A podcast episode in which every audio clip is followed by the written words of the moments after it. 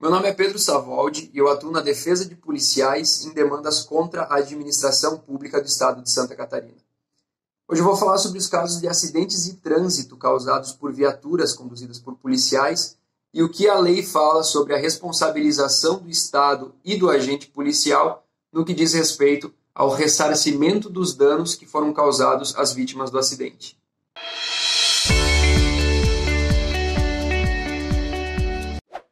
Bom, primeiro a gente tem que entender um preceito fundamental que rege a administração pública, que é aquilo que se chama de risco da atividade administrativa. O risco da atividade administrativa é uma teoria que é adotada pelo ordenamento jurídico brasileiro que proíbe que a administração pública repasse aos seus servidores a responsabilidade de ter que arcar com as consequências do exercício da função típica do Estado. Ou seja,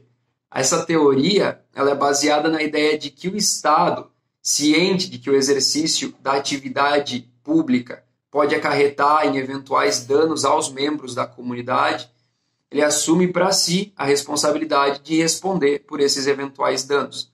Então, já que a atividade do Estado é algo que alcança toda a sociedade e, de certa forma, obriga toda a coletividade a se sujeitar à ordem estatal,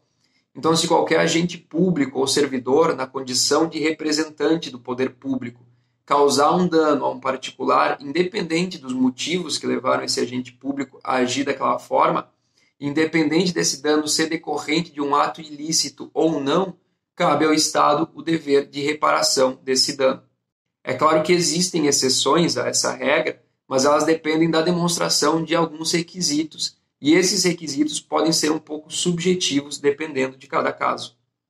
Por exemplo, se um policial, durante a realização de uma diligência, colidir a viatura com um veículo de um particular, esse particular tem o direito a ser ressarcido pelo Estado e não pelo agente público que deu causa ao acidente. Porém, é possível que o Estado, depois de ressarcir o particular que foi lesado, possa cobrar esse valor do agente que foi causador do dano, exercendo assim o seu direito de regresso. Para que fique caracterizado o direito de regresso do Estado, é preciso que se demonstre que o policial que conduzia a viatura tenha agido de forma flagrantemente irresponsável. Ou seja, conforme o próprio Tribunal de Justiça de Santa Catarina já pontuou, o policial somente vai responder pelos danos causados na condução do veículo oficial quando ficar comprovado um excesso doloso ou culposo no exercício da atividade funcional. Esse excesso doloso ou culposo significa que é necessário que o modo de proceder do policial demonstre que ele agiu de uma forma incompatível com as condutas que se esperam dele enquanto ele atua no exercício da sua função. Por exemplo, um policial que esteja atendendo uma ocorrência que envolva uma perseguição, obviamente se espera que a conduta desse policial naquele momento específico envolva que ele conduza a viatura em alta velocidade e até desrespeite algumas regras de trânsito, desde que haja uma razoabilidade. Porque se ficar comprovado que houve um excesso, seja culposo ou doloso, ou seja, com intenção de causar o dano ou não, aí sim ele pode ser responsabilizado e vai ter que reparar o prejuízo que foi suportado pelo erário público. Então, como essa responsabilização do policial não depende de culpa ou dolo, não depende da intenção do agente, depende sim do excesso e da irresponsabilidade do agente,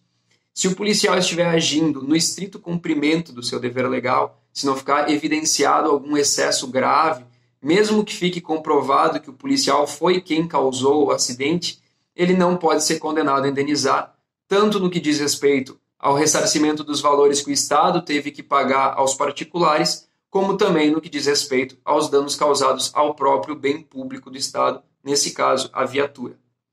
Se você ficou com alguma dúvida ou quer saber mais sobre esse assunto, Deixe seu comentário aqui e não esqueça de nos seguir nas nossas redes sociais. Até o próximo vídeo.